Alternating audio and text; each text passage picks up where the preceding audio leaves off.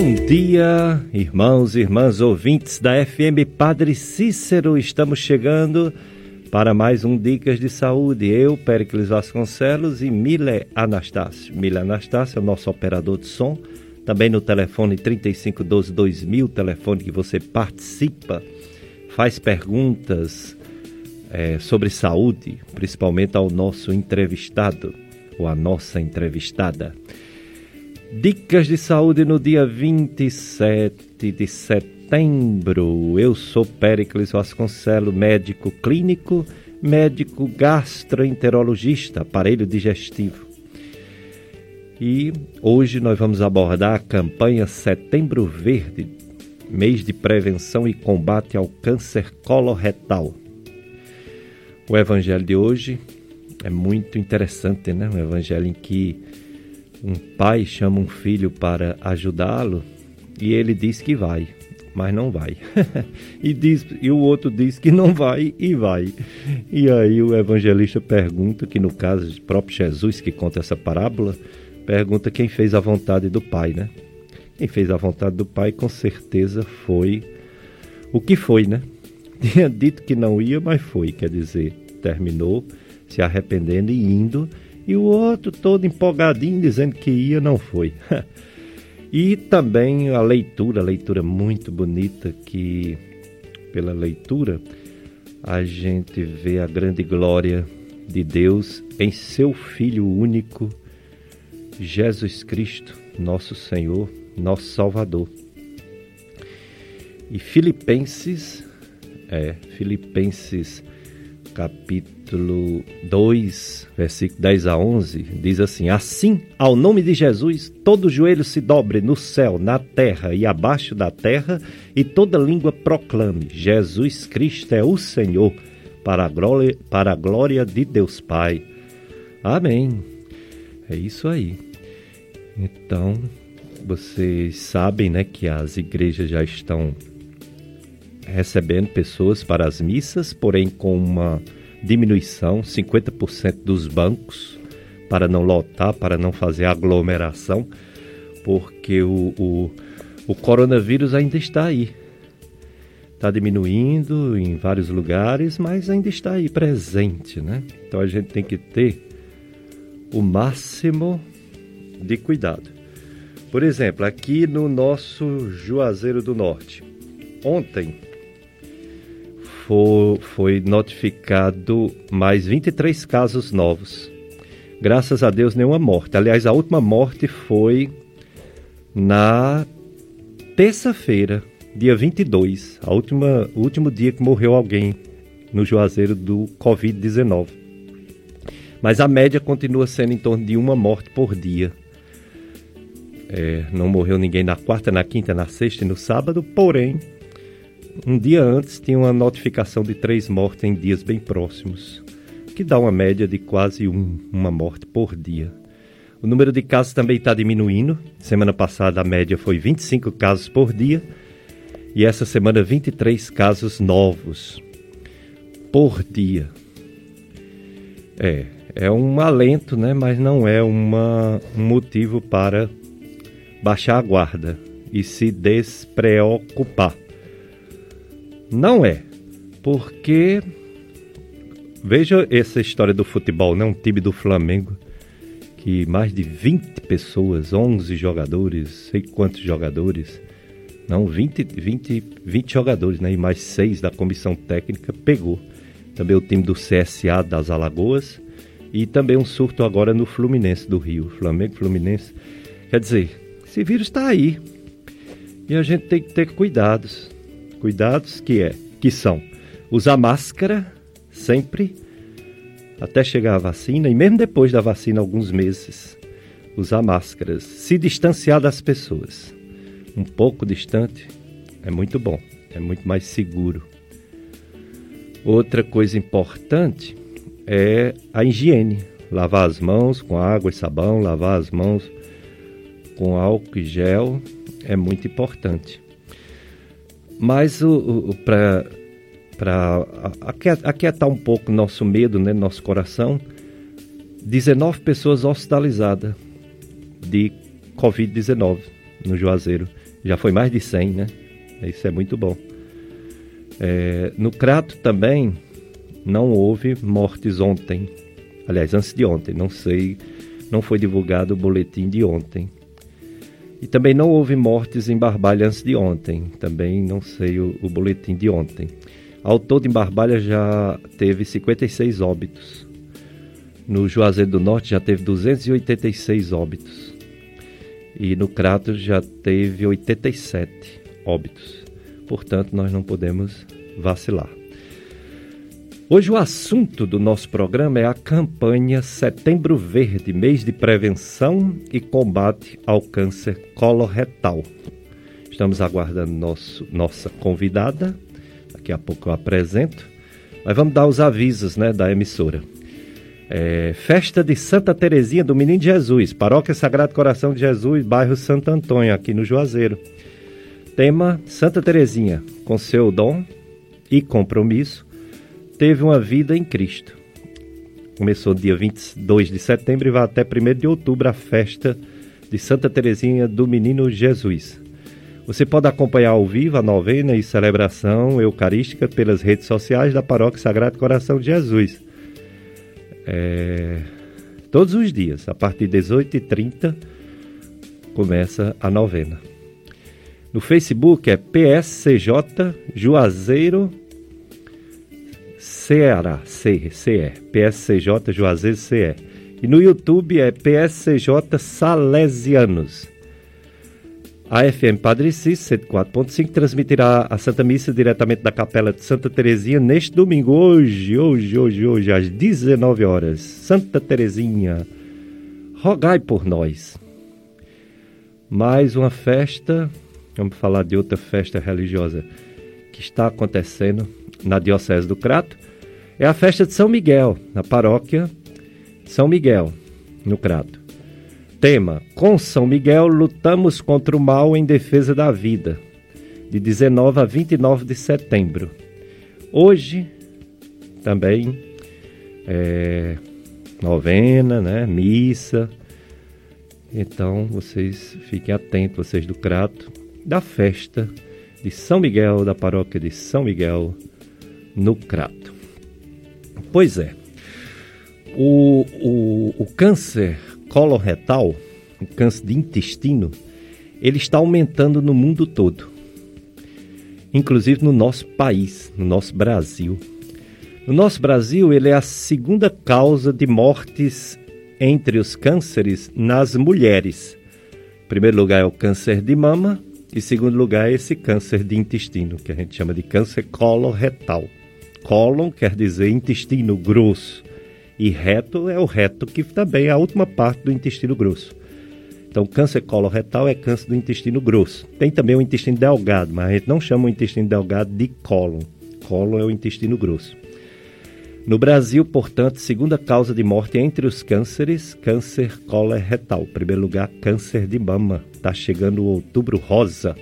Próxima semana já teremos convidados, Dr. Ricardo Kiduti e doutora Patrícia Kiduti, para falarem sobre o Outubro Rosa, câncer de mama. É, entre os homens no Brasil, o câncer coloretal é o terceiro em mortalidade, atrás apenas do câncer de próstata e do câncer de pulmão no homem. Então, no homem, o câncer do intestino está em terceiro lugar em causa de morte entre os cânceres, e nas mulheres, em segundo lugar em causa de morte entre os cânceres, perdendo apenas para o de mama. Por ano, segundo o INCA, Instituto do Câncer do Brasil, por ano, mais de 34 mil casos novos de câncer coloretal por ano no Brasil. E uma mortalidade de mais de 15 mil pessoas que morrem por causa de câncer coloretal por ano no Brasil. A, a idade que o pessoal mais tem essa doença e que mais leva à morte é acima dos 65 anos. Porém, tem casos até antes de 40 anos de idade. Vai aumentando aos 40 anos de idade os casos, vai aumentando aos 45 anos, vai aumentando mais ainda aos 50, vai aumentando mais ainda aos 60, 65 anos de idade. É um câncer que, se for descoberto a tempo, se for descoberto cedo e for tratado adequadamente, inclusive com cirurgia e quimioterapia, ele tem cura. É, o câncer de intestino, câncer de cólon, coloretal, tem cura. Mas vai depender de cada caso, de ser descoberto cedo e não muito avançado. E a gente sabe que ninguém quer ter uma doença dessa, ninguém quer ter câncer em hipótese nenhuma. Então existem os cuidados que a pessoa deve ter, né? Por exemplo, em relação às mulheres, para não ter câncer de mama, tem que fazer aquele exame mamografia, né? As mulheres, mesmo antes dos 40 anos, devem fazer a ultrassonografia e a partir dos 40 anos deve fazer anualmente a mamografia, porque aí o que for encontrando já vai cuidando e se detectar a tempo, né, fazer a cirurgia, a retirada de um quadrante da mama ou da mama inteira, com a possibilidade de cura. É, em relação ao câncer de próstata, o homem também deve fazer aquele exame PSA a partir dos 50 anos e se tiver casos na família a partir dos 40. É, se for encontrado ele aumentado, aí se faz o exame de ultrassonografia, se faz uma biópsia da próstata para saber se é câncer e fazer logo o tratamento. E no caso de câncer de mama é parar de fumar, né? Aliás, câncer de pulmão. Os outros também, mas o do pulmão principalmente, parar de fumar. E se tiver tosse crônica, fazer radiografia, fazer tomografia computadorizada do tórax. Já o câncer de intestino, o exame que vai ser falado muito aqui hoje é a colonoscopia. É a endoscopia do intestino grosso. Colonoscopia. É um exame que vai pelo reto, olha todo o intestino grosso e até um pedacinho do intestino delgado. É o, o finalzinho do intestino delgado antes de entrar no grosso. Colonoscopia. Esse exame, ele detecta um probleminha que, se for retirado, evita o câncer lá na frente, que é o chamado pólipo, o pólipo adenoma.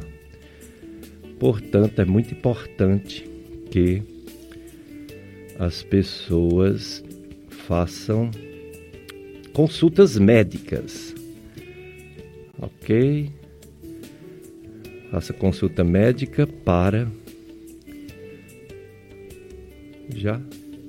Já está ao vivo, né? Então vocês podem também nos ver, não só nos ouvir na FM Padre Cícero, mas também nos ver pelo Facebook. É só você acessar a página no Facebook da FM Padre Cícero. É, tem FM Padre Cícero 104.5, é, vírgula 5. FM Padre Cícero 104,5 no Facebook, você assiste, é, assiste, vê o nosso programa, a nossa entrevista. Hoje nós vamos receber a doutora Iris de Alcan Freitas, que é médica coloproctologista. É, ela está já chegando aqui, já anunciou que está chegando para responder as perguntas dos ouvintes da FM Padre Cícero. Você liga 3512 2000 e faz sua pergunta porque teremos hoje aqui uma especialista, uma médica que descobre esse tipo de tumor e também faz o tratamento, também opera. É, ela faz a cirurgia desse tipo de tumor para aumentar as chances de cura. Ela vai falar sobre os fatores de risco, quem é que tem mais chance de ter esse tipo de câncer de intestino grosso, câncer coloretal. Ela vai falar dos sintomas que a pessoa tem que procurar o médico, porque pode ser o câncer de intestino ou não, né? Mas só na suspeita de ser já deve procurar o médico. Ela vai falar da prevenção, que é eliminar os fatores de risco. É, ela vai falar do exame de colonoscopia e outros exames. Ela vai falar do estadiamento, quer dizer, saber como é que está a situação de cada pessoa para fazer o tratamento. Ela vai falar também sobre o próprio tratamento de câncer coloretal. Enquanto ela chega, a gente vai dando os avisos importantes da rádio. A FM Padre Cícero está realizando sorteios de brindes por semana para os amigos, amigas da rádio. Próxima sexta-feira, dia 2 de outubro, acontecerá o sorteio de dois kits com produtos da empresa Império Calçados para os amigos ou amiga, amiga, amigo que realizarem sua doação financeira nessa semana. O sorteio será ao vivo, sexta-feira, 2 de outubro, 8 horas, no programa Mais Amigos com Gerlândio Ângelo. Mais informação pelo WhatsApp do Clube dos Amigos. É, o WhatsApp do Clube dos Amigos, quem não sabe, é 3512 5824. 3512 5824. WhatsApp do Clube dos Amigos. Apoio Cultural Império Calçados, fazendo de tudo para chegar aos seus pés. Varejo Atacado. O Instagram do, do Império Calçados é arroba Império Calçados 2018. E o contato do WhatsApp do Império Calçado em Juazeiro é 996875417. 996875417. E em Barbalha, Império Calçados é 99900 8493. 99900 8493. Clube de Amigos da FM Padre Cícero, juntos somos muito mais amigos. FM Padre Cícero, eu sou Péricles Vasconcelos. Para quem está ligando a rádio agora, eu sou médico, estou nesse programa há muitos anos, graças a Deus, desde o tempo da FM Padre Cícero, era uma rádio comunitária, né?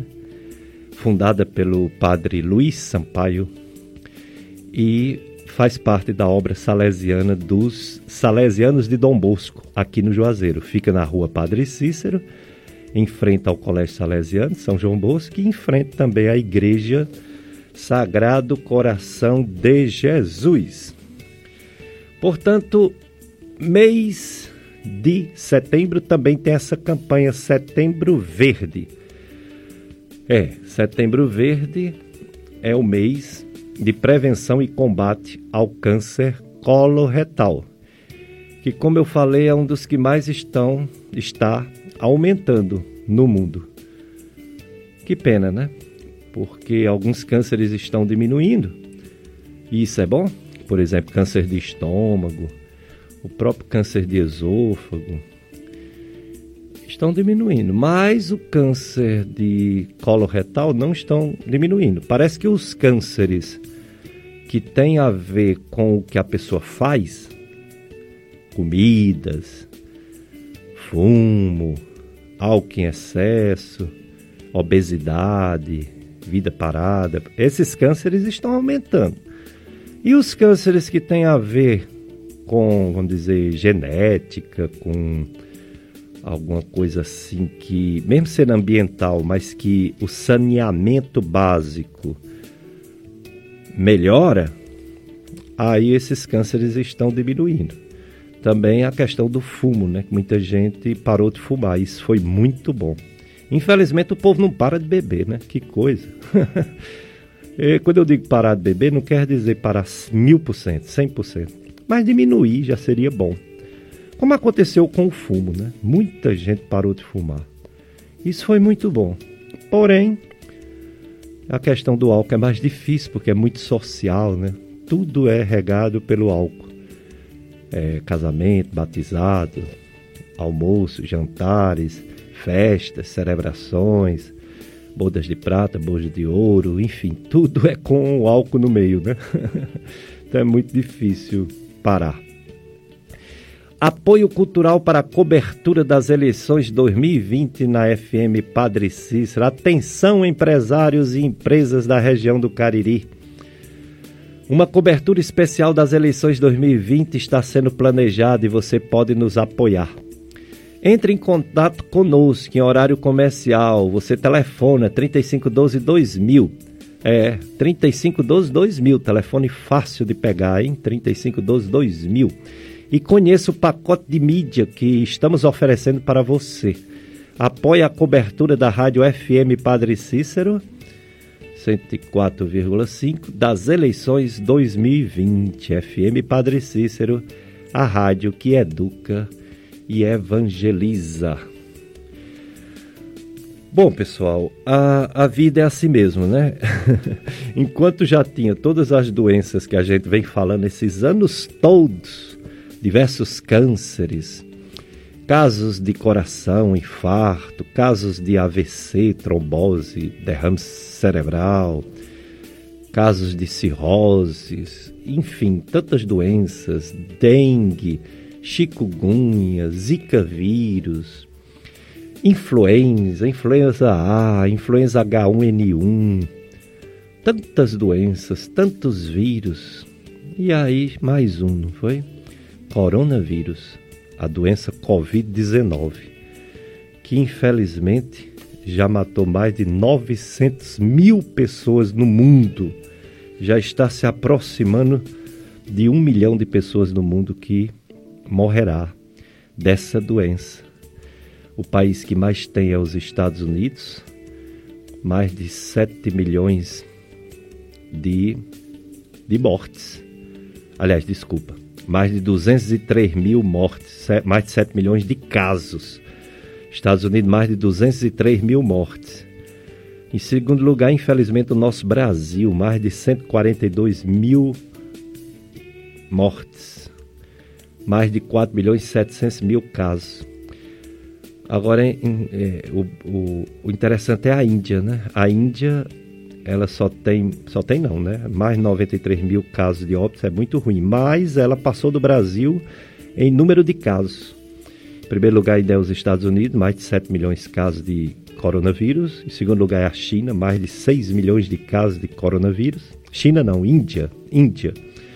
Em terceiro lugar é Brasil. O Brasil tem mais de 4 milhões e 700 mil casos de coronavírus. Mas graças a Deus, mais de 4 milhões recuperados. Se mais de 4 milhões e 700 mil tiveram a doença, ou tiveram o vírus, né, pelo menos, alguns nem adoeceram, outros adoeceram, outros morreram, e mais de 4 milhões estão recuperados. No Ceará, no nosso Ceará, quase 9 mil pessoas, quase 9 mil pessoas foram ao óbito por essa doença. Mais de 235 mil casos no nosso Ceará. É muito triste, né? Uma doença a mais para a gente conviver. Nem a vacina vai acabar logo, porque as outras doenças que têm vacina, elas estão aí, né? Todas. E a gente todo ano tem que tomar vacina. Vai ser uma vacina a mais e uma doença a mais no mundo. Porém, ela está diminuindo, isso é muito importante.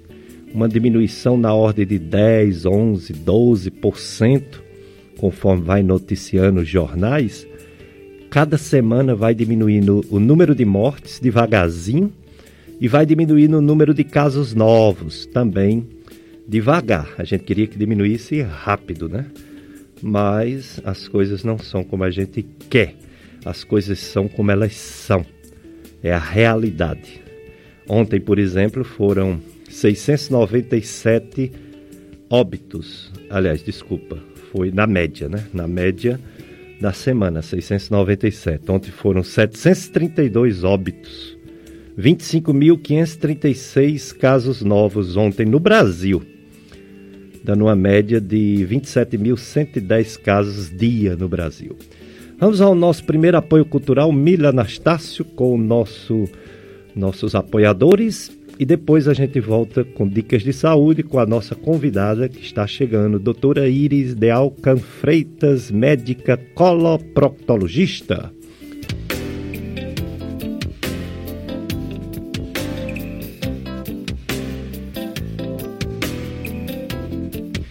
Dicas de saúde na FM Padre Cícero, eu, Pericles Vasconcelos, médico clínico e do aparelho digestivo, Mila Anastácio, operador de som, no telefone 3512-2000. Telefone que você pode participar, ligar e fazer perguntas à nossa convidada. Nossa convidada de hoje é a doutora, doutora Iris de Alcan, de Alcan Freitas. Doutora Iris de Alcan Freitas é médica, cirurgiã, coloproctologista. Ela é formada na Estácio FMJ, fez residência médica em cirurgia geral pela Universidade Federal de Ceará, UFC, residência médica em coloproctologia pela Santa Casa de Misericórdia em Fortaleza, mestrado em ciências médico-cirúrgicas na área de assoalho pélvico e fisiologia anorretal na Universidade Federal de Ceará, UFC. Bom dia, doutora Iris de Alcan Freitas. Obrigado por ter aceito nosso convite para falar dessa campanha Setembro Verde. Bom, bom dia, doutor Péricles, bom dia a todos. É, eu que agradeço a oportunidade de estar aqui falar sobre um tema tão importante e que às vezes é, as pessoas deixam de lado, né, o, os cuidados com o intestino.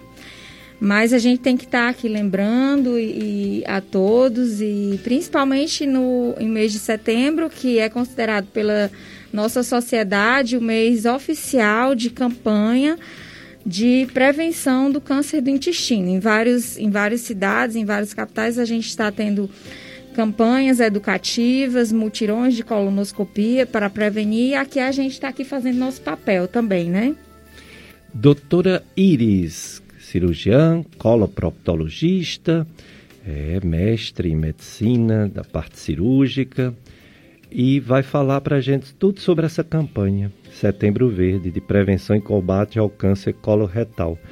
Doutora Iris, é verdade, está aumentando os casos de câncer coloretal em todo o mundo, inclusive no nosso país? Bom, infelizmente, isso é uma realidade. Nós temos percebido um aumento do, do número de casos de câncer coloretal, mas, e não só em pessoas acima de 50 anos, também tem tido aumento em pacientes jovens com menos de 50 anos. E tudo isso tem alertado é, a comunidade científica para a realização de novos estudos, né, para a gente realizar novas campanhas e tentar prevenir o câncer coloretal. Acredita-se que, devido aos hábitos alimentares dos últimos 20 anos, isso tem influenciado bastante na prevalência desse câncer, né? Porque é, devido às carnes processadas, defumadas, hambúrgueres, é, tudo isso tem influenciado negativamente aí na saúde intestinal. A, a, o hábito de vida também, a, a vida das pessoas mais corrida, o trabalho sempre em primeiro lugar, deixando a alimentação é, para um segundo plano, né? E com isso vai comendo esses fast foods, comendo o que dá certo, e isso reduz muito a ingesta de vegetais e líquido na dieta, que é o fator protetor do, do câncer coloretal. E também, assim como o cigarro, o consumo de bebida alcoólica, que tem aumentado bastante, e é um fator também que influencia na, na, no câncer e também assim a obesidade, né? Eu acho que o sobrepeso também é uma coisa que aumentou muito e tem também influência no aparecimento do câncer coloretal. Então tudo isso faz com que a gente intensifique nossas campanhas de prevenção, porque é uma doença que ela tem um tempo muito longo de para se manifestar. Ela o paciente fica assintomático por muito tempo isso permite a gente prevenir e evitar o câncer no, nos estágios avançados, né, do paciente. Dicas de saúde na campanha Setembro Verde, mês de prevenção e combate ao câncer coloretal, com a nossa convidada, doutora Iris de Alcan Freitas, que é médica coloproctologista. E doutora Iris acabou de falar alguns fatores de riscos interessantes demais, realmente, os hábitos alimentares, os lanches, né? As comidas processadas, as carnes processadas, o aumento do peso da população que a gente observa, né? É visível. E também a, o, fumo que diminuiu, mas ainda existe, o álcool, que é realmente um consumo muito alto Muita Se me coisa. permite, o fumo ele diminuiu nos lugares quentes, mas nos lugares frios ainda se fuma muito. É tanto que a, a prevalência de câncer coloretal é muito maior no sul do que no nordeste. Olha aí, o, e o nordestino ele pode até diminuir o, o fumo, mas em compensação mas, a bebida é, a é bebida é, é, e principalmente em pandemia, né? O pessoal oh, aumentou mesmo. Aumentou bastante. E um fato que chamou muita atenção da mídia e do povo em geral foi o falecimento do, daquele ator americano que fez o filme, protagonista do filme Pantera Negra, que ele tinha 43 anos, né? E Sim. faleceu com câncer coloretal, quer dizer, quando eu me formei, dizia que a partir de 50 anos tinha que fazer colonoscopia. Parece que está puxando, né? Para 45, 40. Sim, isso daí tem diminuído. No, é, pela sociedade americana, o ponto de corte já é aos 40 anos, né? Mas, assim, pela sociedade europeia e sociedade brasileira, ainda é, está aos 45 anos, né? O último consenso é, da nossa sociedade estipulou 45 anos, porque, assim, é, é um exame que ele é de, de alto custo, até existe uma, uma briga com os planos de saúde, né? Por conta disso, mas que se você não tem nenhum sintoma, se você se considera uma pessoa absolutamente saudável, aos 45 anos você deve fazer uma colonoscopia, porque quê? O, o câncer do intestino, ele surge de uma, de uma verruguinha do tamanho de um caroço de arroz, que ele fica ali no seu intestino e ele não lhe dá nenhum sintoma. Você se alimenta bem, você defeca bem, mas que com o passar dos anos, essa lesão ela cresce e ela se transforma numa lesão maligna. Então, o objetivo da prevenção é detectar esses pólipos, que são essas verruguinhas, e retirá-los, né? Aí, a partir daí, você vai conseguir prevenir. E se você tem algum caso na sua família de câncer do intestino em um paciente já de meia idade, por exemplo, se você tem um parente que teve um câncer de intestino, aos 44 anos, se ele for um parente de primeiro e segundo grau, você vai realizar a sua colonoscopia aos 34. Ah. Porque assim, se você tem um parente com câncer de colo, hoje já, já não é só câncer de colo, mama também que tem correlação. Se você tem um paciente da família que ele tem menos de 50 anos. É um paciente adulto jovem, né? Porque hoje 50 anos é jovem. É. Que ele já tem câncer. Esse paciente, essa lesão ela, de, de intestino, ela surgiu há 10 anos. Porque é o período que demora para um pólipo surgir até ele se malignizar, demora 10 anos. Então, se o paciente tem essa, essa, essa lesão já, um tumor maligno, então, com 10 anos antes, você já faz a sua colonoscopia. Muito bem. Esse então, é o então, nosso esquema de prevenção. Então, esse, esse, esse corte de 50 anos, que baixou para 45 e nos Estados Unidos é 40 anos, são as pessoas que não sentem absolutamente nada. É só pela idade, né? É somente pela idade, é isso. Justamente porque, assim, o, a, o objetivo da prevenção é justamente evitar que você venha a, a, ter, do, a ter doença. Então, para você não ter doença, você tem que tirar os pólipos, que são as lesões pré-malignas, né? O pólipo ele só começa a, a, dar algum sintoma quando ele está muito grande. Aí ele começa a aparecer um sangramento. E normalmente quando o paciente chega com sintoma de sangramento, ele já tem uma lesão maligna. Muitas vezes você tira o pólipo de 2, 3 centímetros e quando você vai para a biópsia tem foco de malignidade. Aí fica-se um dilema, porque vai ver se tirou completo, se não tirou completo, se vai fazer esquema de tratamento complementar. E tudo isso é um trauma muito grande, né, para o paciente. Então, assim, o objetivo do nosso tratamento é realmente pegar essas pessoas assintomáticas e mesmo pessoas assintomáticas que fizeram colonoscopia e descobriram um tumor, quando o paciente ele é diagnosticado com tumor na prevenção, ele tem muito mais chance de cura e muito mais chance de sobrevida, porque evita que aquela lesão ela seja localmente avançada. Você pegou uma lesão superficial.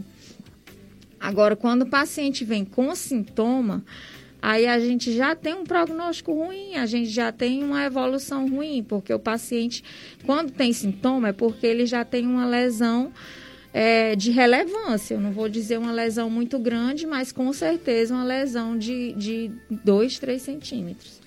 Então, pelo que a doutora Iris está nos dizendo, né, a, a mim, ao Mila e aos ouvintes da FM Padre Cícero, o câncer de colo realmente tem uma prevenção. Porque quando a gente diz prevenção de mama, é mais a forma de falar, é para descobrir cedo. Prevenção de pulmão é a forma de falar, é para descobrir cedo. Prevenção de próstata também. Agora, o de câncer de colo, não. Ele é um câncer que tem prevenção, porque 10 anos antes tem esse pólipo. E se tirar o pólipo, não vai ter o câncer, né? É, de todos os tumores, ele é o único tumor que ele é 100% prevenível, porque você consegue retirar a lesão pré-maligna. Você, ele nasce como uma lesão benigna, como uma verruguinha banal, vamos dizer assim, né?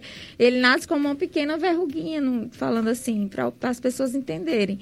E essa verruguinha ela vai crescendo. Quando ela atinge, ela nasce de um milímetro, né? É uma célula que ela teve uma, um, uma, alteração genética e ela começa a se dividir e se multiplicar desordenadamente. Aí ali, naquele ponto onde aquela célula teve alteração genética, começou a se dividir, se multiplicar desordenadamente, nasce o carocinho. Mas ela é benigna. Aí ela vai crescendo, aí quando ela assume um, um tamanho acima de um, um e meio centímetro, aí ela já tem potencial maligno. Então, quanto mais cedo você fizer seu exame, você detectar se você tem pólipos ou não, você vai conseguir evitar é, um tumor no futuro. E, e o, o, câncer de colo ele tem essa vantagem que ele permite você é, tirar essa lesão. Ele é um câncer 100% prevenível. É diferente de outras prevenções que você vai procurar o câncer, né?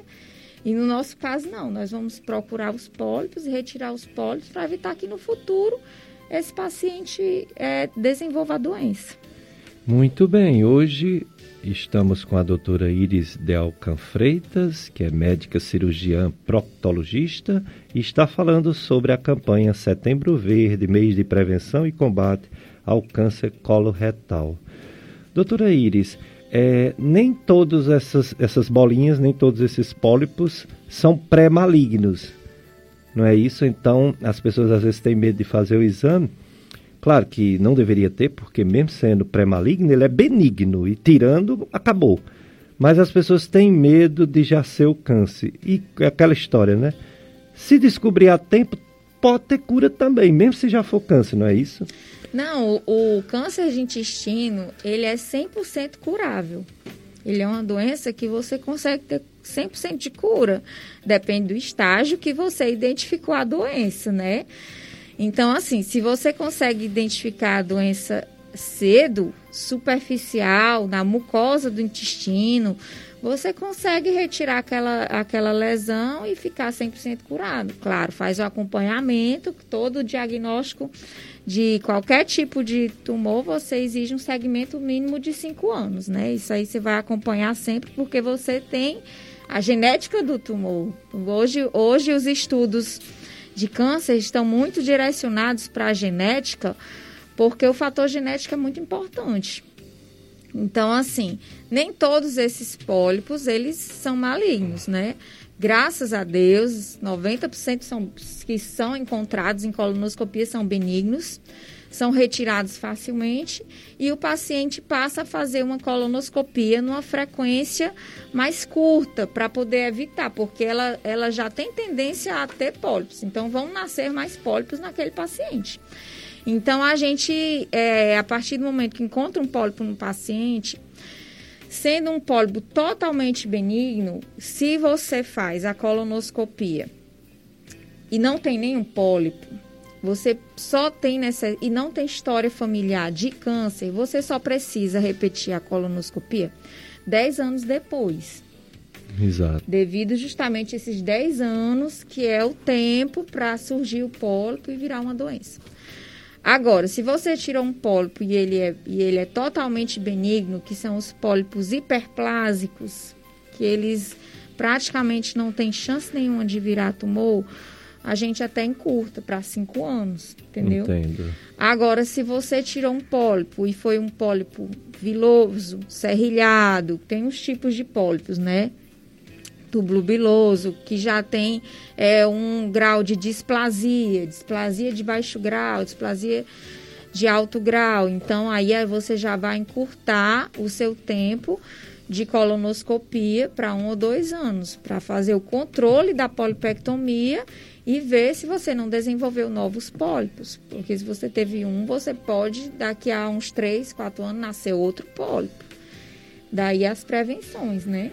É verdade. E, Do... e, o senhor falou de um, de um ator que faleceu recentemente também, aquele ator que é muito famoso, o Will Smith, que fez Homens isso, de Preto, muito, ele também, recentemente, ele, ele passou por um dilema porque ele fez uma colonoscopia e ele teve uma lesão pré-maligna.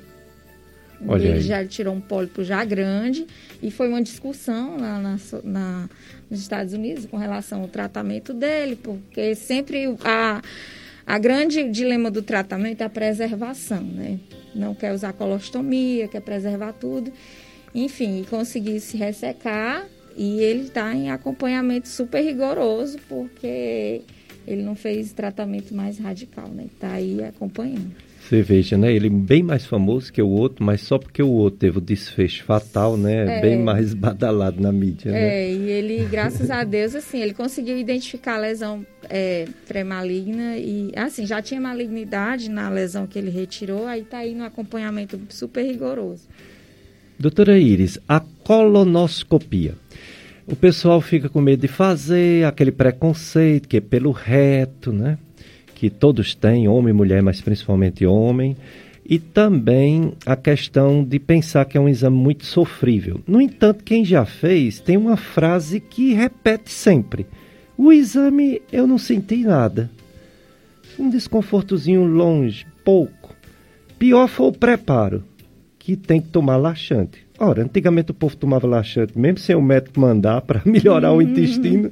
Não é um, é. Exame, um exame relativamente simples. É, é um exame assim. Na, na nossa sociedade é um exame simples, mas que ele tem as etapas, tem três etapas esse exame. Você tem. Realmente o paciente precisa dedicar tempo. Tempo e, e dedicação às etapas do exame. Nós temos a, o preparo, tá certo? Que vai começar com a dieta no dia anterior ao exame e os laxantes que o paciente vai tomar. Isso tem o objetivo de limpar o seu intestino, porque eu vou colocar um, uma câmera, uma microcâmica dentro do seu intestino e se eu encontrar fezes, eu não vou conseguir ver as paredes do intestino. Então, por isso que faz esse preparo. Preparo tem o objetivo do paciente é, esvaziar todo o intestino na véspera do exame, então ele vai ficar numa dieta líquida antes do exame, tomando os laxantes que cada cada local tem um tipo de preparo determinado, né? Existem vários tipos de preparo. E, então você vai seguir as orientações da clínica onde você marcou o seu exame, tá?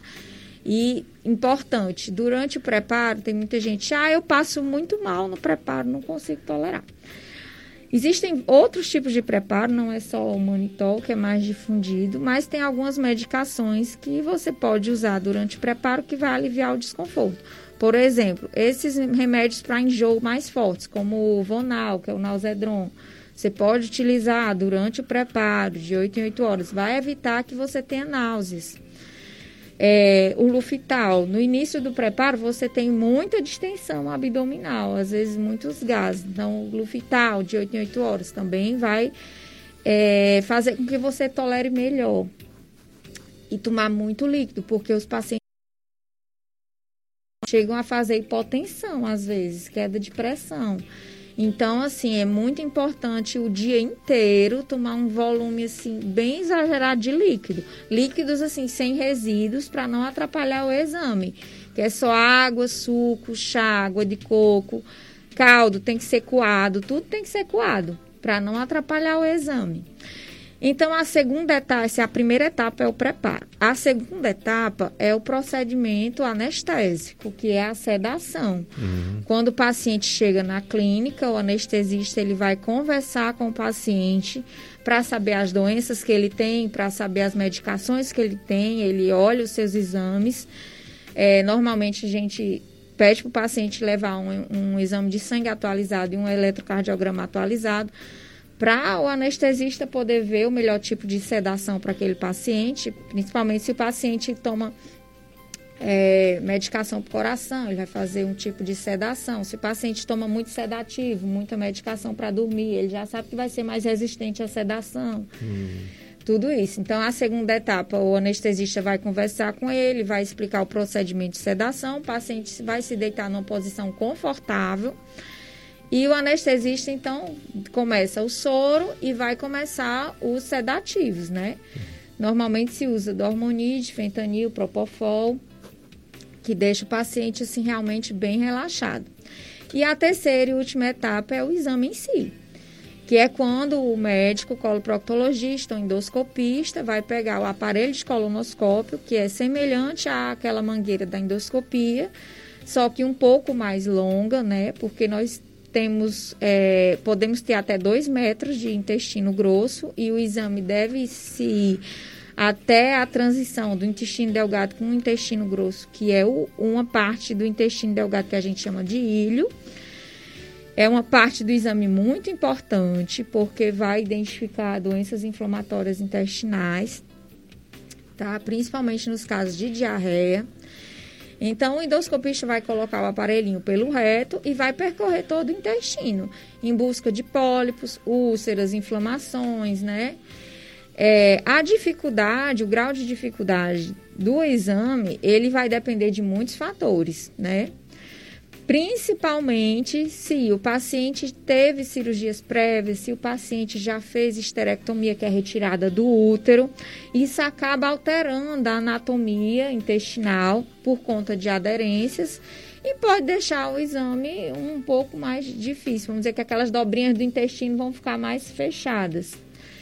Então, dá, o exame ele tem a limitação. Por quê? Porque o aparelho ele corre livremente no intestino. A partir do momento que você percebe uma resistência, o exame ele é suspenso, né? A gente aborta o exame, porque é um exame que ninguém pode forçar, né? Então, assim, o, o exame é realizado quando termina o exame, o paciente ele vai se recuperar da sedação, que ainda é uma quarta etapa, né? Uhum que é a recuperação pós-anestésia, que é que o paciente vai ficar ainda mais ou menos uma hora na clínica para poder acordar melhor da anestesia e poder ir para casa. Em casa ele vai ter um repouso relativo, vai ficar ainda com a dieta leve, porque tem muito importante, tem paciente que fica com mais dor, mais desconforto pós-exame, porque ficou com fome muito tempo, aí chega em casa come exageradamente, aí Uhum. Aí se sente mal. Então, no dia do exame, no pós-exame, também deixamos uma dieta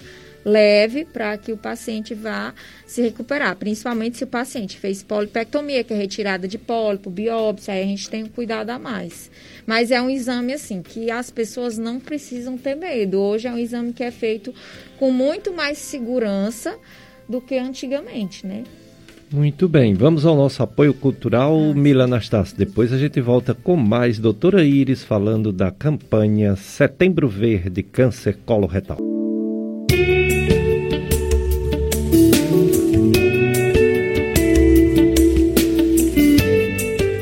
Dicas de saúde na sua FM Padre Cícero, sou o Péricles Vasconcelos, médico, estou aqui com Mila Anastácio, operador de som. Você pode nos assistir na no internet, na internet, no Facebook, FM Padre Cis 104,5. Pode nos ouvir além da rádio, também em aplicativos de rádio, Rádiosnet. E se você quiser ouvir essa entrevista, ouvir, é, ouvir essa entrevista com a doutora Iris em outro momento ou passar para alguém, tem algumas opções, viu? Nós temos o site clubesintonia.com do meu amigo compadre Tony Tony Santos, que também é radialista daqui da FM Padre Cícero. Nós temos também o programa que sempre é gravado para o YouTube. No YouTube você baixa o aplicativo podcast. E também tem no YouTube é, Gastroclínica Vasconcelos, Dicas de Saúde. Também podcast. E tem a, o próprio Facebook, que fica gravado alguns dias, né? Aliás, muito tempo fica gravado. Então você pode acompanhar, indicar, passar para as pessoas que perderam essa entrevista com a doutora Iris de Alcan Freitas, médica cirurgiã coloproctologista. Ela veio falar sobre a prevenção e o combate ao câncer coloretal. Já deixou a mensagem importantíssima de que é uma doença 100% curável desde que descoberta tempo. Já deixou claríssimo também que tem prevenção, porque o câncer não aparece do dia para a noite, não. Cheguei! Não. Ele manda 10 anos antes uma bolinha, uma bolinha chamada pólipo. E se retirar esse pólipo na colonoscopia, aí não vai ter o câncer. Embora esse pólipo, se a pessoa já teve uma vez, pode ter de novo, né? Por isso tem que fazer depois os controles. Os controles. Uma outra coisa sobre o pólipo, doutora Iris. Quando a gente recebe, eu também atendo essa área, né? O gastro ele também atende o intestino, só não faz tratar cirurgicamente, né? Quem trata cirurgicamente é o proctologista, a proctologista. Mas a gente recebe muito esses casos. E às vezes a gente nota uma diferença do patologista. Tem patologista que faz questão de dizer que a retirada do pólipo foi com margem de segurança do tecido são, do lado do tecido neoplásico do pólipo benigno, mas que é um tecido neoplásico. E outros não dá essa margem de segurança, não nos dá a certeza que tirou totalmente o pólipo, que tirou pela raiz, como diz no popular. É, então existe também diferença na repetição da colonoscopia quando há essas duas situações, não é isso? É sim. Se você, sendo pólipos assim pequenos e de aspecto 100% benigno, né? É, essa margem não é uma, uma, um aspecto de relevância, né? Mas sendo um pólipo grande, que você observa um potencial de malignização, ou se na biópsia desse, no estudo histopatológico desse pólipo, você tem algum algum grau de displasia ou atipia celular, né? Que é um potencial para se malignizar no futuro. Então é importante ela, ele, ele falar sobre a margem. Se a margem for está livre, ou seja, você tirou 100% da lesão, e aí a gente vai fazer o nosso controle no tempo habitual, né, um ou dois anos, ou se ele colocou margem comprometida ou exígua, aí a gente pode repetir esse exame com seis meses para observar se tem lesão passível de ser retirada ainda ou não. Isso nos pólipos que tem displasia, né? Quando você tem a displasia, é como se fosse aquele potencial de transformação maligno. Então, quando o pólipo tem displasia, é importante você conferir as margens, né? Às vezes eles colocam margem livre, porém exígua. Muito, tirou muito pertinho, né? Aí também a gente faz um controle mais rigoroso, assim, a gente abrevia o intervalo das colonoscopias para evitar que esse paciente desenvolva lesão novamente. Dicas de saúde, setembro verde, mês de prevenção e combate ao câncer coloretal com a doutora Iris Del, Dealcan Freitas, médica coloproctologista. Doutora Iris, a gente falou de 50 anos, depois reduziu para 45, depois reduziu para 40, depois você disse que se tiver um caso de câncer de colo no parente de primeiro grau, pai ou mãe ou irmão ou irmã, faz um. deveria já fazer uma colonoscopia 10 anos. 10, 10 anos, 10, 10 anos, antes, antes do diagnóstico da, diagnóstico. da, da doença no, no seu parente. No entanto, existe um problema chamado polipose adenomatosa familiar. Aí a pessoa pode ter na infância, não é? Sim, é. A polipose, ela, ela é um, um, uma doença genética, ela tem um fundo genético devido a uma mutação. E esse paciente, ele acaba desenvolvendo inúmeros pólipos no colo. E como todo pólipo, eles podem crescer e podem se malignizar. Então, quando esse paciente tem a forma completa da polipose, essa, esse paciente ele acaba indo para uma cirurgia de colectomia, porque é um paciente muito jovem e os pólipos vão crescer e quando esse paciente tiver 20, 30 anos, ele vai ter um tumor. Então, assim, quando é uma forma bem acentuada da doença, o tratamento realmente é retirar o colo. Agora, quando o paciente tem uma forma muito branda, que você faz uma colonoscopia, encontra três, quatro pólipos, você vai fazendo o segmento com colonoscopia e retirando os pólipos, né? Mas é, um, é uma doença, assim, que tem um fundo basicamente genético, né? Muito bem. Vamos ouvir agora o psicólogo Robson Sales sobre a dica da semana de saúde mental.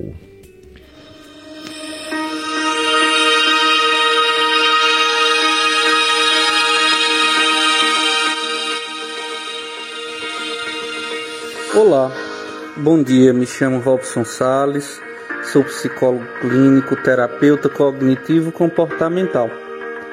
Hoje venho para mais um Dicas de Saúde Mental.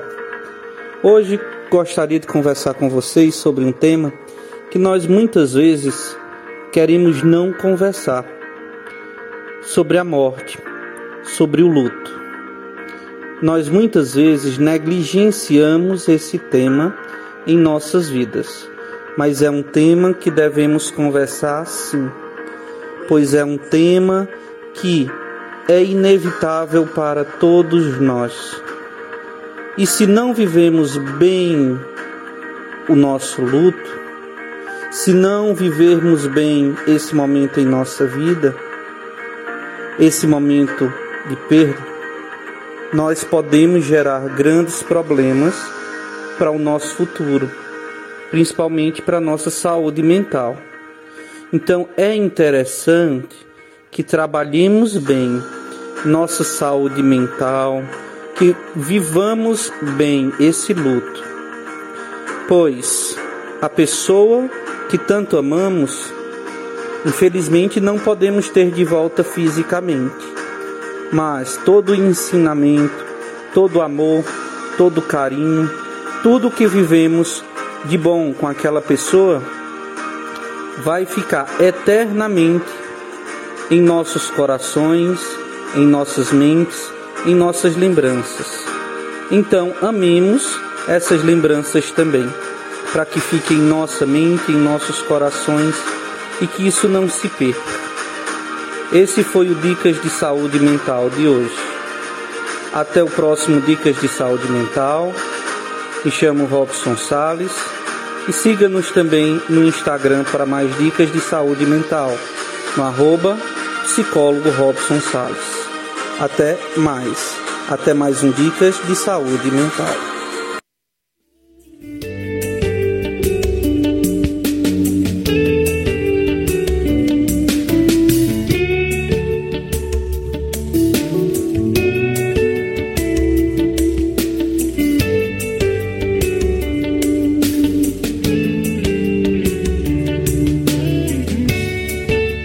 Dicas de saúde no mês setembro. Várias campanhas, né? Esse é o mês de falar sobre suicídio, falar sobre é, diversos assuntos, entre doação eles o câncer, doação também, de né? órgãos, né? é. E ano passado. Câncer Câncer coloretal, que é o, o setembro tem várias campanhas. Hum.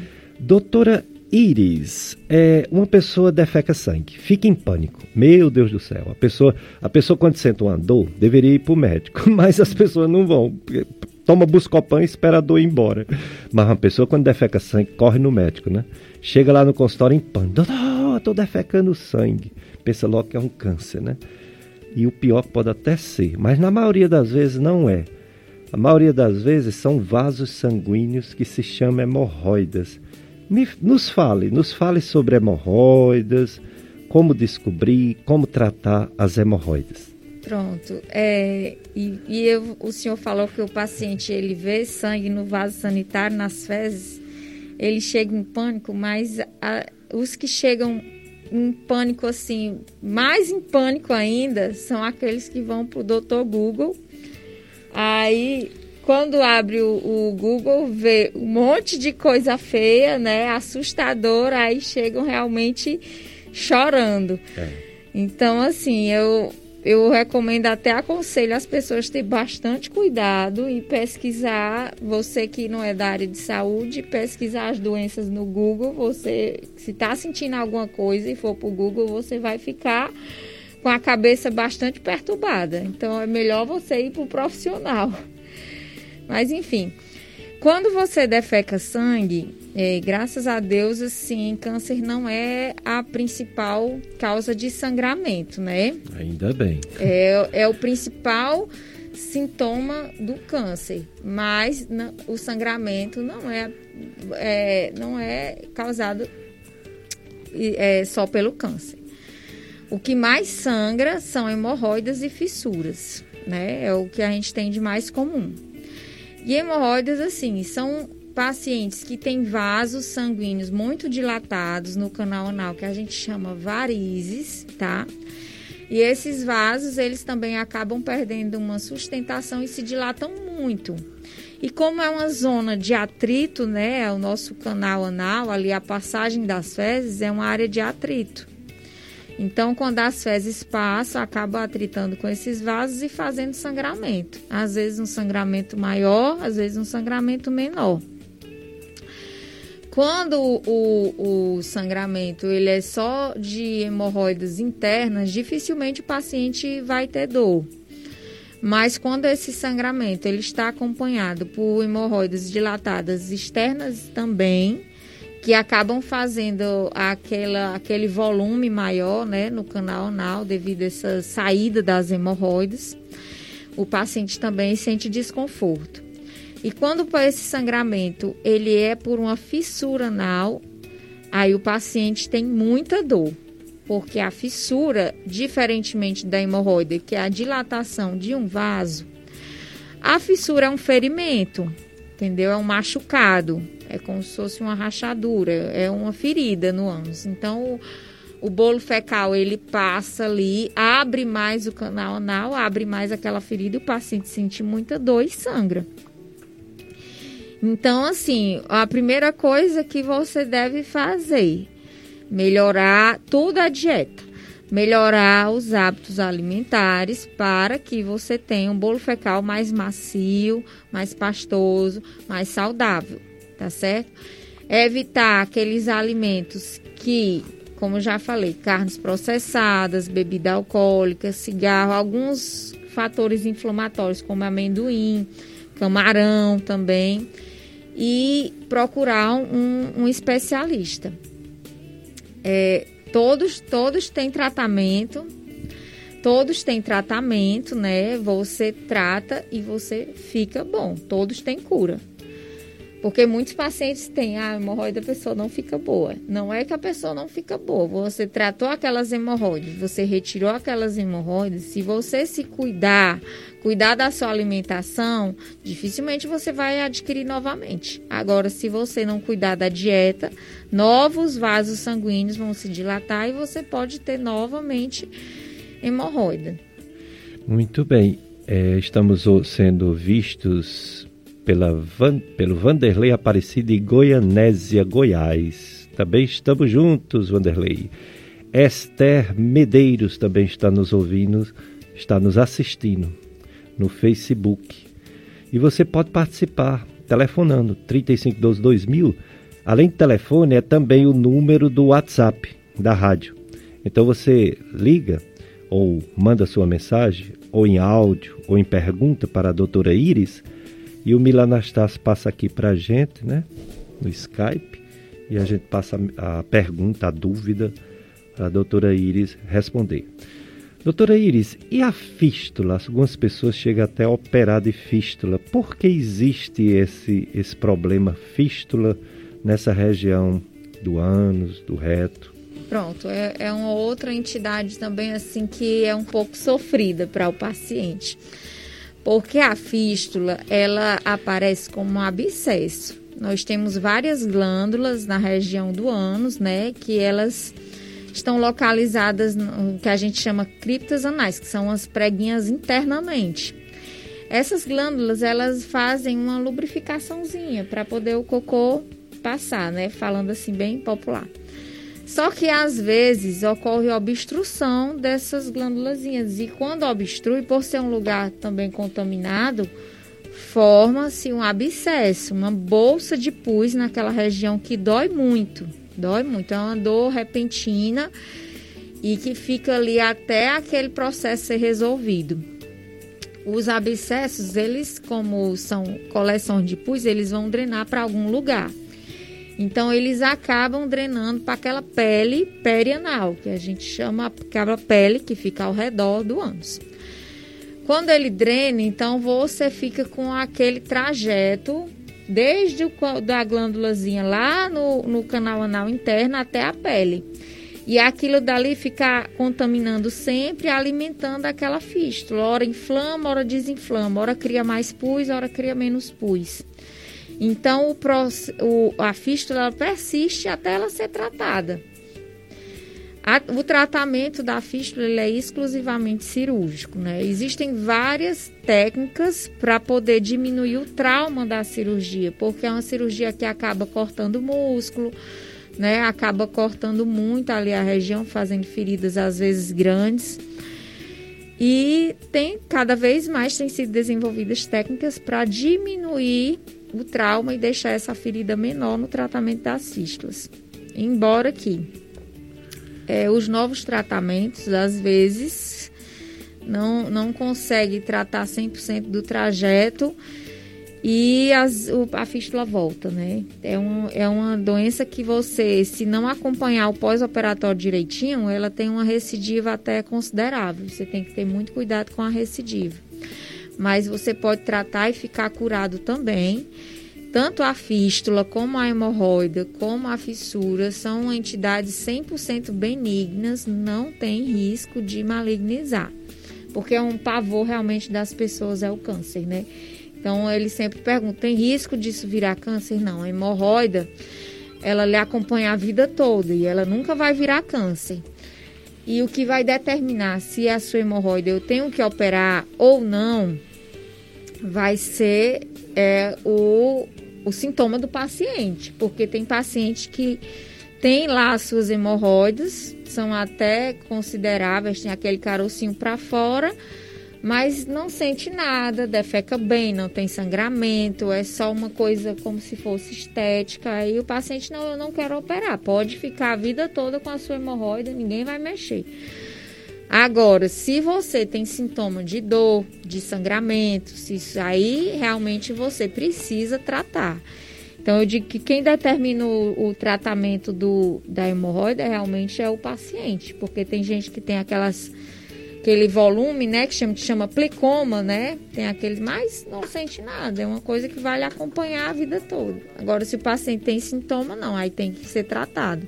E cada tipo de hemorroida ela tem um tipo de tratamento, porque nós temos quatro tipos de hemorroides. Nós temos as bem iniciais, que é os vasinhos pequenos que cresceram um pouquinho.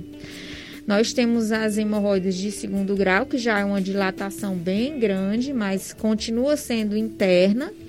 Nós temos a, a hemorroide de ter, terceiro grau, que é quando essa dilatação ela sai mas ela sai durante o esforço para evacuar. Quando o paciente bota força para defecar, sai. Quando termina a evacuação, ela volta e fica lá dentro. Às vezes o paciente sente um desconforto, mas segue vivendo. E a de quarto grau é quando esse volume, essa hemorroida, ela sai e ela não entra mais. Ela ficou ali, o paciente fica às vezes com desconforto um tempo, dois, três dias, até o processo se resolvendo.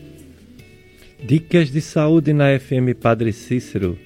Estou aqui com Mila Anastácio. Mila, não estou abrindo o Skype. Né? é, tem uma historinha sobre hemorroidas, sobre ligadura elástica, né? Sim. É um tratamento importante. É, né? a, o, os tratamentos vêm desde medica, é, inicia com mudança dos hábitos alimentares, né? Que é o paciente deve aumentar a quantidade de água e vegetais na sua dieta, muitas fibras, para poder deixar o bolo fecal mais saudável, evitar muito esforço físico, esforço evacuatório. E os medicamentos, que são os venotônicos, que têm a função de melhorar o retorno venoso daquela região para diminuir o volume desses vasos. A segunda linha de tratamento, que é para as hemorroidas de segundo grau, são as ligaduras elásticas. As ligaduras elásticas são, são ligas mesmo de, de um elástico firme que são posicionadas na base dessas dilatações, dessas hemorroidas.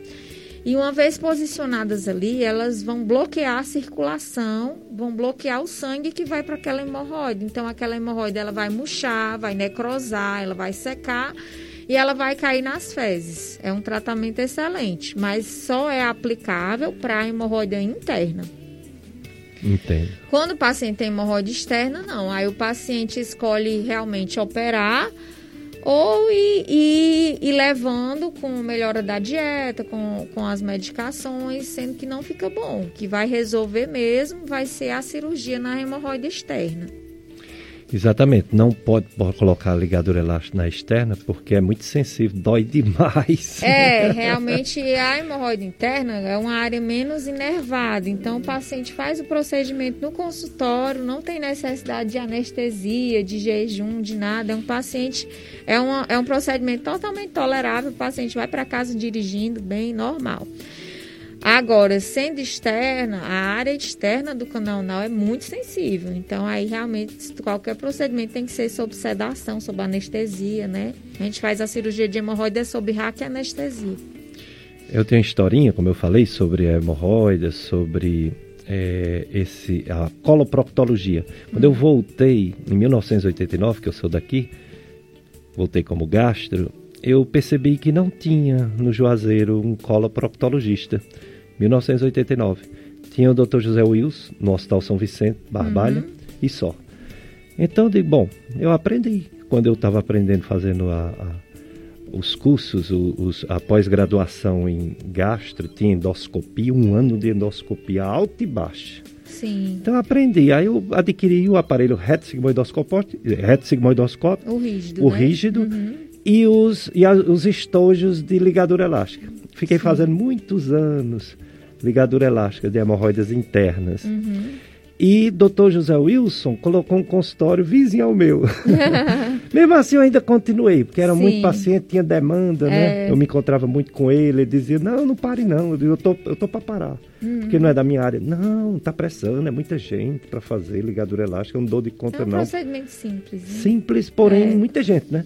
É. Aí começou a chegar os coloproctologistas, inclusive a doutora Iris. Uhum. Então eu deixei de lado, parei de fazer. Há muitos anos que eu parei ah, de fazer. Mas é um procedimento rápido, simples, é. indolor quando é bem aplicado quando interno. ela é bem posicionada, o paciente não sente dor. Agora, dependendo da posição, realmente o paciente e do volume também da hemorroide, o paciente pode sentir um pouco de dor, mas que com dois, três dias com, com anti-inflamatório analgésico, o paciente supera facilmente. É a pergunta da nossa ouvinte Maria das Dores do aeroporto, doutora Iris. Hemorroidas de botões, precisa operar? Olhe, é, precisa ser avaliado porque quando esse botão é um botão que está na fase aguda, foi a crise, né? Eu tive a crise, então apareceu esse botão aqui ontem, essa semana, e ele tá aqui não desapareceu, que aí a gente chama de trombose hemorroidária, que é quando você faz um esforço, essa veia ela acaba se dilatando, ela sai para a área externa e ela não retorna aquele sangue que está ali dentro com a agulha e fica aquele botãozinho. Nessa fase aguda, esse botão ele pode demorar de 3 a 4 semanas para murchar, para ser reabsorvido.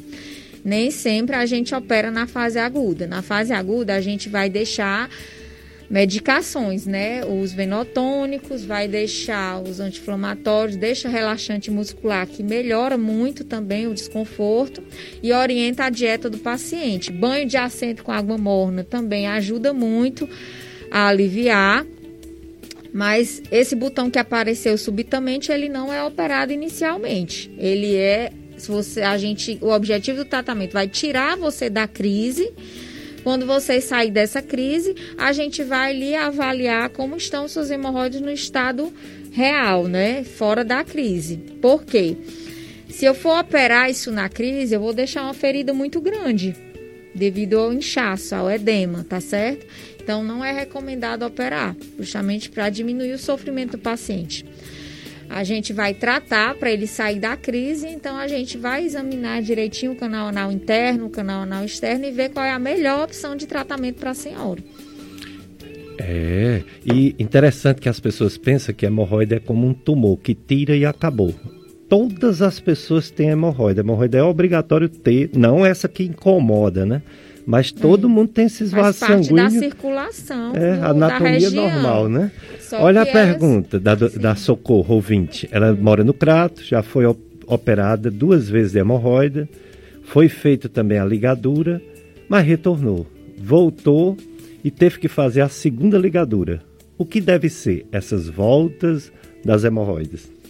Olha, provavelmente você vai ter aquele problema que, que você tem tendência a ter hemorroides. Então, você deve ser avaliada também no ato evacuatório. Se você é uma pessoa que faz muito esforço para defecar, que tem as fezes muito ressecadas, a vida inteira vão ficar aparecendo novas hemorroides e você vai tratando. Agora, é, se você fez o tratamento cirúrgico, retirou as hemorroides e ficou defecando bem, macio, pastoso, essas hemorroides elas não devem retornar tão rapidamente. Então a gente deve avaliar não só a hemorroide em si, você deve avaliar o hábito de evacuação dessa paciente. Se ela tem alguma disfunção durante a evacuação, isso pode aparecer pode favorecer o aparecimento de novas hemorroidas com mais facilidade. E ver também os hábitos alimentares da paciente. Paciente, quem tem ou já teve hemorroida, tem que ter cuidado com a dieta sempre, porque influencia muito no reaparecimento das hemorroidas. Então é isso, se cuidar, cuidar da dieta, deixar o bolo fecal pastoso e sempre procurar o seu médico quando você se sentir incomodada. E dá graças a Deus que a hemorroida não vira câncer, viu? graças a Deus. Mas é, é, chato que incomoda, né? É bom tratar. É, incomoda. Você fazendo tratamento direitinho, acompanhamento direitinho, você fica bem por muito tempo. Exatamente. Doutora Iris, é, o intestino preso é uma queixa comum. O pessoal vai para médico por várias coisas, né? Por dor de cabeça, por gripe, por má digestão, por intestino preso e o intestino preso crônico, quer dizer, quase a vida toda. Parece que ele é mais perigoso quando a pessoa passou a ter agora. Nunca teve intestino preso e agora está preso. Mas uma pessoa que tem há muito tempo. Fala um pouquinho dessa história de intestino Pronto, preso. O intestino preso, ou constipação, ou obstipação, como as pessoas que gostam de falar, ele é mais comum em mulheres e ele é muito comum em mulheres. Duas a cada três mulheres elas têm queixa de intestino preso. É uma coisa realmente muito comum. Então, assim, se você que tem aqueles pacientes que chegam há, tem, há muitos anos eu tenho intestino preso, nunca consegui fazer cocô que eu ficasse satisfeita com a evacuação. Então, intestino preso não é só aquela pessoa que passa muitos dias sem defecar. Também é aquela pessoa que defeca todo dia, mas que defeca com muito esforço, que defeca com dor, que defeca é só aquele pouquinho que não esvaziou todo, que não certo. conseguiu esvaziar todo. O reto fica com aquela sensação de evacuação incompleta. Isso também é chamado intestino preso. Só um minutinho, doutora Iris. Vamos ao nosso apoio cultural, depois continua falando sobre a constipação intestinal. Dicas de Saúde, FM Padre Cícero, Péricles Vasconcelos e Milha Anastácio, entrevistando a doutora Iris Deacan Freitas, médica, cirurgiã, coloproctologista. Ela está falando de constipação intestinal, que é muito frequente, principalmente nas mulheres. E é, a Socorro, ela ainda insiste porque ela está preocupada, ela quer saber se tem perigo ainda de voltar essas hemorroidas que incomodam, doutora Iris. Olha, Socorro, bom dia. Olha, fique sabendo que se você não tem uma defecação assim bem saudável, bem satisfatória, bem macia, sem desconforto, sem incômodo algum, é mais difícil das hemorroidas voltarem. Mas se você tem algum esforço para defecar, então é mais, mais fácil que as suas hemorroidas voltem, entendeu? porque a gente não sabe se você ficou ainda com alguma dilatação hemorroidária interna, só dá para saber com o exame, se mesmo com o tratamento, se você ficou com alguma varizes, com algumas varizes internas, pode voltar sim. Então você tenha sempre cuidado com a sua dieta, tomando muito líquido, comendo muitas frutas, muitas verduras, tá certo? Para evitar que isso volte, que você tenha novas crises. E se persistir o incômodo, você procura um, um coloproctologista mais perto de você para poder fazer o tratamento direitinho e acompanhar. Porque, como são varizes, são problemas que lhe acompanham a vida inteira. Entendeu? Agora, nem sempre ele vai apresentar sintoma. Então, quando apresenta, você tem que tratar. Tem risco de voltar? tem risco de aparecer novas hemorroidas. As hemorroidas que foram tratadas, elas não voltam. Mas se ficou algum vaso sanguíneo internamente, pode voltar. Tá certo? Tem uma relação, tem uma relação, doutora Iris, de hemorroidas mais frequentes em pessoas que têm constipação intestinal mais rebelde, assim, mais difícil é, defecar. Quem né? tem mais dificuldade para defecar, que demora muito tempo sentado no vaso sanitário, que faz um esforço assim acima do normal, aí realmente esse paciente costuma desenvolver mais hemorroides. Então, como eu vinha falando de constipação, tem vários tipos de constipação, né? Tem aquelas constipação que o intestino realmente é muito devagar ou o intestino é todo parado, que esse paciente já tem a motilidade intestinal, que são os movimentos intestinais alterados. Então, paciente que tem constipação crônica devido a esse, a esse problema da motilidade intestinal, eles ficam anos e anos passando muitos dias sem defecar, precisam de uso de laxante e tem os pacientes que têm a constipação mais retal. O intestino até funciona bem, mas quando chega lá embaixo, ele tem dificuldade de expelir. Ele tem dificuldade de expulsar as fezes, não sai todo, tem que ajudar às vezes com a mão para tirar as fezes. Então é um outro tipo de constipação. Então tem que ser diagnosticado qual é o seu tipo de constipação para daí a gente fazer o melhor tratamento para ele. Porque hoje existem vários tratamentos, a gente até devido à pandemia, não chegou uma medicação nova aqui no Cariri para constipação, né? Que é uma promessa aí para os pacientes que têm síndrome do intestino irritável, a forma constipante.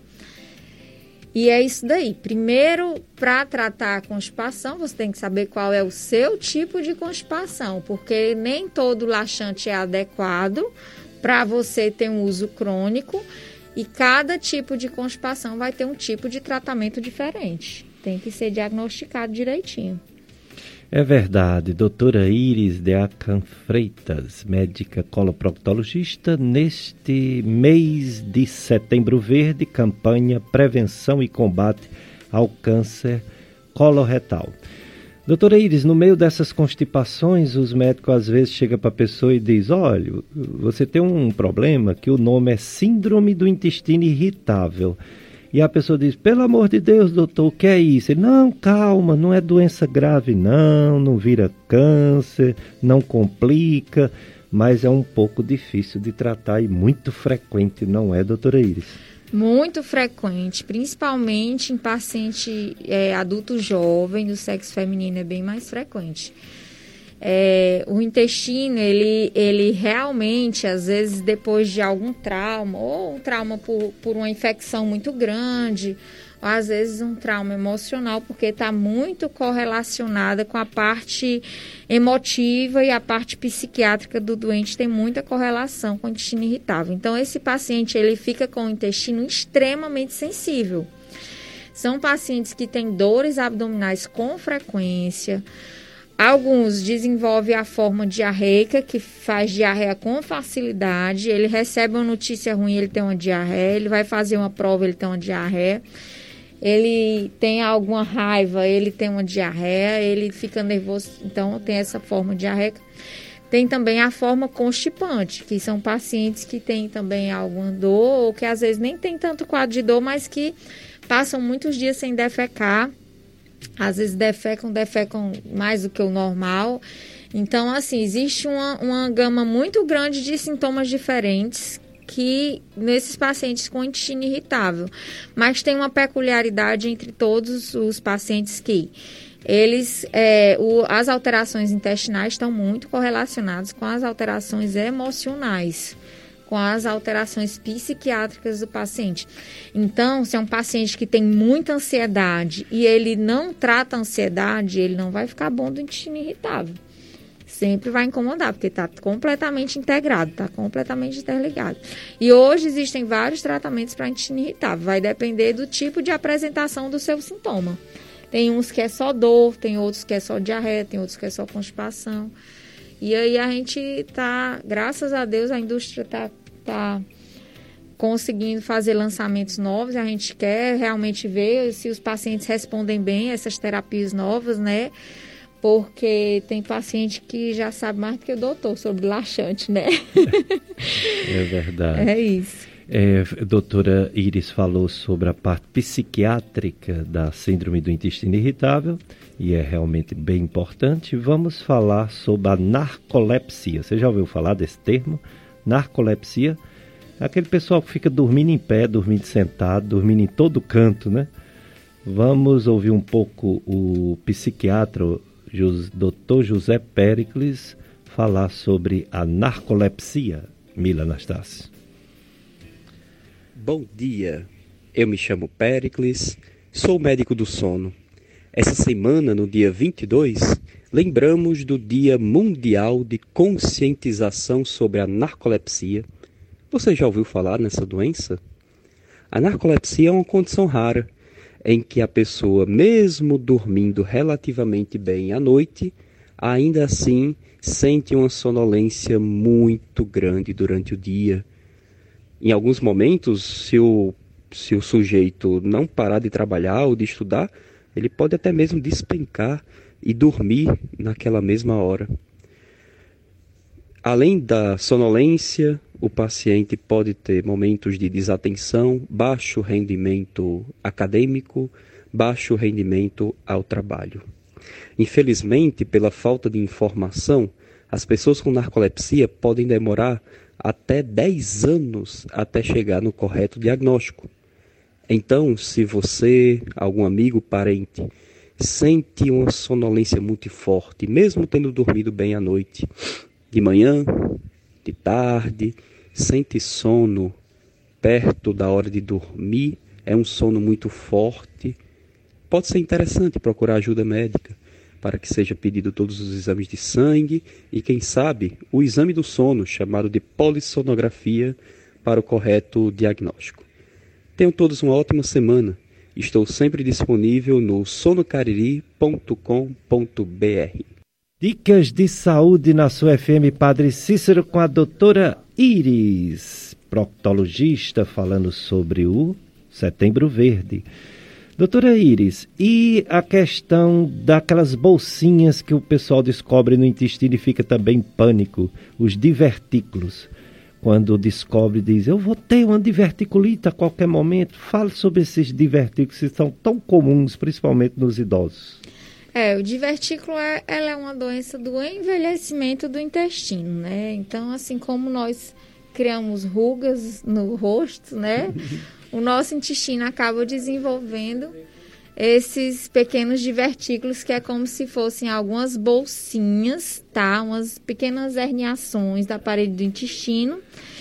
E eles ficam distribuídos mais do lado esquerdo do intestino, podendo ocasionar dor, tá? Dependendo da alimentação, pode às vezes ocasionar diarreia ou sangramento. E os divertículos, eles não, não se malignizam, eles não têm risco de virar tumor, mas o maior temor é a diverticulite, que é quando esse divertículo ele inflama. E esse processo inflamatório pode ser uma coisa simples, que o paciente fica com dor, diarreia, a gente trata em casa com antibiótico, uma dieta restrita, ou pode se tornar mais grave, quando o paciente forma grandes abscessos na região próxima ao divertículo ou o paciente faz perfuração do divertículo ou algum sangramento. Aí realmente o tratamento é intra-hospitalar, o paciente tem que internar, ficar em dieta zero, começar os antibióticos, às vezes cirurgia, tem que ser examinados com exames de imagem. Então, tudo isso é, são coisas que você tem que ter cuidado. Mas tem alguma forma de prevenir os divertículos? Os divertículos, eles estão muito associados também com a parte de constipação. Então, você fazendo uma dieta com muito líquido, muitas frutas, muitas verduras, você evitando os esforços para defecar, melhorando o seu trânsito intestinal, você pode conviver bem e até postergar esse, esse, esse problema, tá certo? Tudo é a dieta na parte que a gente trata, assim, a dieta é, é fundamental. Né? Muito bem, doutora Iris nos orientando sobre tudo dos nossos intestinos. Nós temos dois intestinos, né? O grosso e o delgado. Ela está falando tudo do grosso. Um dia vamos falar do delgado também. É. O fino. É. que ainda é maior, né? Que ainda é maior e quando dá problema é oh, difícil, difícil chegar lá, não né? tem exame que mostre o intestino delgado bem, né? É mesmo. Doutora Iris, e as doenças inflamatórias intestinais, elas também podem levar ao câncer, embora não é tão frequente. Doença de Crohn, retocolite, fala um pouquinho dessas doenças é, inflamatórias. Doenças inflamatórias intestinais, como o próprio nome diz, o, o paciente acaba desenvolvendo é, anticorpos que fazem uma reação inflamatória no intestino. Isso causa muito inchaço, formação de úlceras, feridas grandes no intestino. Isso causa o paciente muita dor, presença de sangramento ou catarro nas fezes e acaba agregando perda de peso, o paciente não consegue se alimentar bem, é uma doença que agrega um, certo sofrimento. Nos pacientes que ele tem doença inflamatória, que tem doença inflamatória, eles têm um risco um pouco mais elevado realmente para desenvolver câncer e a prevenção ela, ela a partir de uma certa idade ela é mais assídua, né? A gente abrevia o tempo de prevenção. Essas doenças elas precisam ter o diagnóstico correto porque o tratamento é bem específico, é com determinado medicamento que vai combater realmente essa resposta inflamatória do doente para que o paciente fique muito tempo sem sintoma. As mais comuns realmente são a doença de Crohn e a retocolite. A doença de Crohn pode atingir desde o estômago, a boca até o canal anal, formar fístulas. E a retocolite ela atinge só a parte inferior, realmente, do reto e do colo mais terminal, né? Exato. Uma pergunta, doutora Iris, do Raimundo, da Pastoral da Sobriedade. Ele sofreu um acidente em São Paulo em 1998. É... Agora ele está. Ele teve, agora está com uns, seis que chegou de lá para cá, caiu de cima de uma casa e fraturou. Seis anos, né? Fraturou a, a lombar 4 e três vértebras, usa 28 pinos na coluna. Quando está ansioso, o intestino também fica alterado. Ele não disse se é constipado ou diarreico, deve ser constipado. É, acidentes influenciam no intestino? Ansiedade, sim, né? Acidentes é. também? Se o paciente sofreu um acidente e ele ficou muito tempo deitado, acamado, com limitação de movimento, isso vai interferir no intestino. Porque é, o sedentarismo é, e a estase, né, você ficar muito tempo sentado, muito tempo deitado, isso vai interferir no funcionamento do intestino. Então, vai deixar o intestino mais preso, mais parado. Isso vai acarretar as consequências, né? O paciente não tem o esvaziamento adequado do intestino, acaba ficando com desconforto, com dor quando come. Então, isso daí tem que, primeiro, é, excluir alguma causa secundária, né? Se você realmente tem algum tipo de lesão no intestino que está causando esse desconforto, ou se é algo extremamente funcional, porque você ficou mais parado, mais acamado e o intestino realmente ele fica mais parado. Outra coisa que altera muito o funcionamento, mas não para a parte de constipação, para a parte de diarreia, é o uso de antibióticos. Se você passou por várias cirurgias, né, sofreu acidente, usou muitos antibióticos, isso vai alterar a flora intestinal e você vai ter um intestino muito mais sensível, ter diarreia com muita facilidade.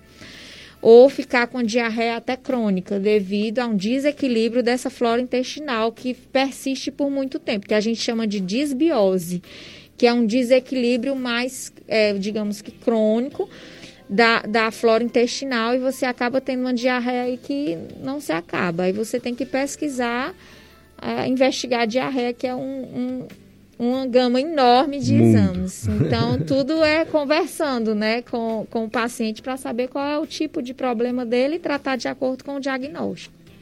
Muito bem, doutora Iris, muito obrigado. Todas essas informações valiosas para os ouvintes da FM Padre Cícero. E agora suas considerações finais desta campanha Setembro Verde, câncer de colo e de reto, colo retal.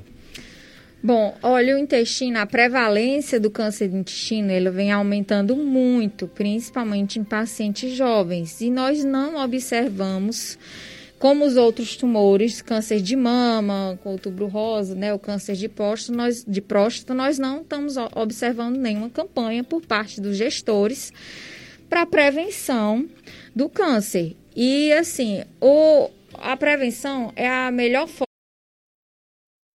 ainda que a colonoscopia seja um exame caro, é a forma mais econômica de você abordar esse problema. Mas uma pessoa pode conseguir uma colonoscopia pelo SUS aqui no Cariri? Olha, aqui no Cariri é muito triste a situação, porque o local que realiza a colonoscopia pelo SUS é a Policlínica, mas é, são pouquíssimas vagas. É feito exame lá uma vez na semana por um profissional, o Dr. Gelfer, que é nosso, nosso colega.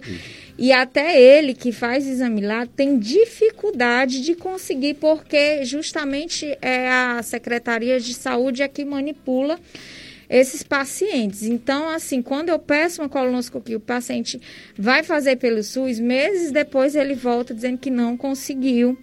Às vezes alguns conseguem porque tem algum amigo na Secretaria de Saúde consegue. Agora já internado tem mais facilidade, né? No regional, quando, no São Vicente. Quando né? o paciente ele está internado, aí ele pode fazer no regional. O regional ele não antes ele fazia para os pacientes externos.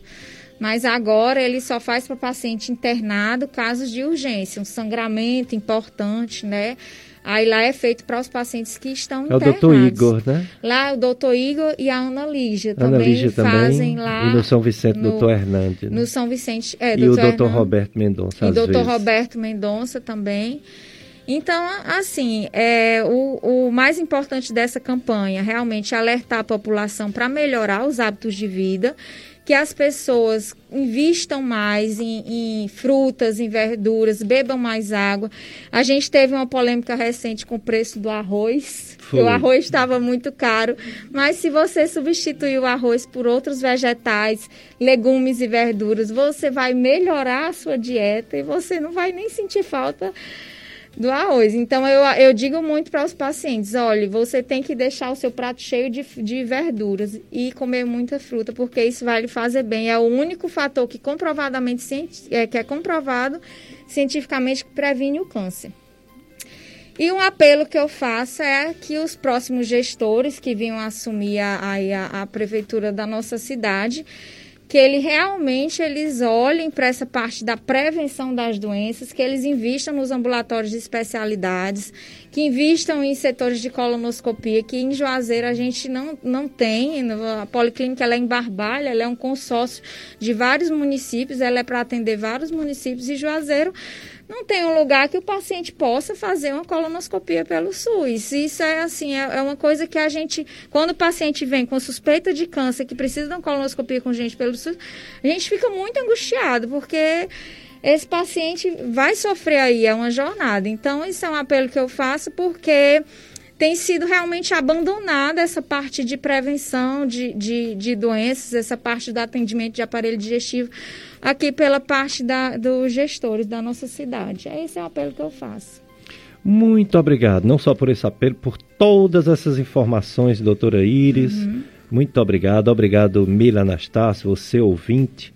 Próximo domingo, se Deus permitir, estaremos aqui com a campanha Outubro Rosa, com o doutor Ricardo e a doutora Patrícia Kiduti. Pronto. E só para finalizar, eu quero agradecer a oportunidade de estar aqui nessa manhã, dizer que seu programa é um programa abençoado, que o senhor Obrigado. faz aí um papel assim que realmente é muito gratificante lhe ouvir e as pessoas assim são muito gratas por ter você todo domingo de manhã na rádio fazendo esse programa. Parabéns e continue aí por muitos e muitos anos e a gente está à disposição quando o senhor precisar. Oh, que coisa boa! Uhum. Obrigado pelas palavras de apoio e é isso aí. Vamos ficando enquanto Deus permitir, né?